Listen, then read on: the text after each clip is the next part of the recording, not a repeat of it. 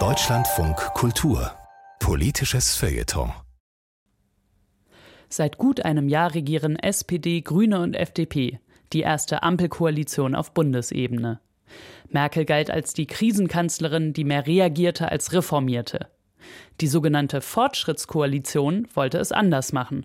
Das Wort Krise ist jedoch auch für das Kabinett Scholz bisher bestimmend.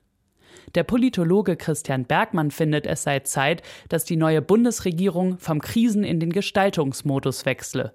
Denn der Reformstau werde mit der Zeit nicht kürzer. Vielleicht ist einigen der Hörerinnen noch das Titelcover des britischen Nachrichtenmagazins The Economist aus dem Jahr 2021 in Erinnerung.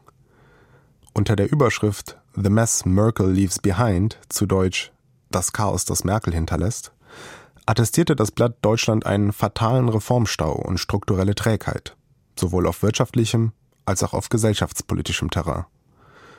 Nun reichen Titelgeschichten von Wochenblättern allein sicherlich nicht dazu aus, eine Gesamtbilanz über den politisch-ökonomischen Status quo einer Volkswirtschaft wie Deutschland zu erstellen.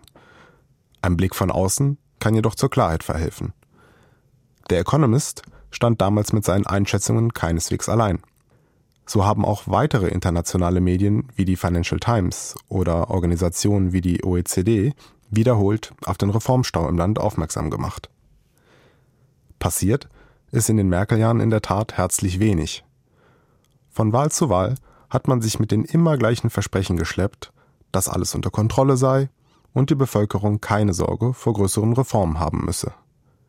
Die Reformjahre waren in diesem Storytelling die Schröder-Jahre. Die Merkel-Jahre hingegen sollten von Stabilität und einem gesunden Wir sind wieder wer geprägt sein. Zig Steuermilliarden wurden in ein defektes System gepumpt, das dringend einen Neustart gebraucht hätte.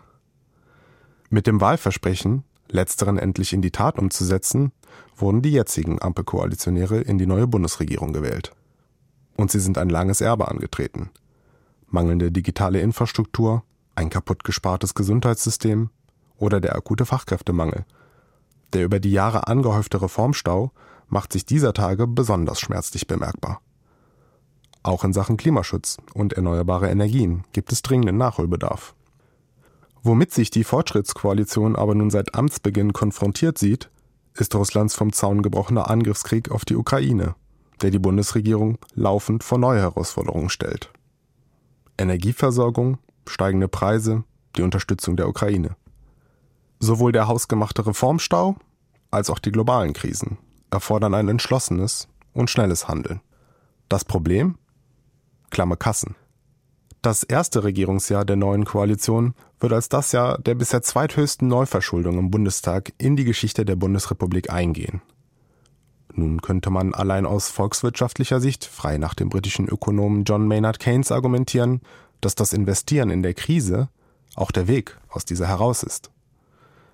Dennoch bleibt die Frage, wie nachhaltig und strategisch klug ein 100 Milliarden Euro schweres Sondervermögen für das Auslaufmodell Bundeswehr ist, wenn zeitgleich viel zu wenig in Klimaschutz, Kitas oder Krankenhäuser investiert werden kann. Aufgrund einer drohenden Rezession wird es auch in Zukunft schwierig bleiben, die finanziellen Mittel in die Hand zu nehmen, die es für die überfälligen Wirtschafts- und Sozialreformen braucht. Die haushaltspolitische Prioritätensetzung wird mit darüber entscheiden, ob man mit der derzeitigen Koalition einen tatsächlichen Fortschritt oder doch eher einen Stillstand oder gar Rückschritt assoziiert. Es gilt erfinderisch und innovativ zu sein, in Deutschland leider nach wie vor ein Fremdwort, und vom Krisen in den Gestaltungsmodus zu wechseln. Ob das der Ampel gelingt? Aufschluss geben wird uns wohl die Schlagzeile des Economist im Herbst 2025, wenn die nächsten Bundestagswahlen anstehen.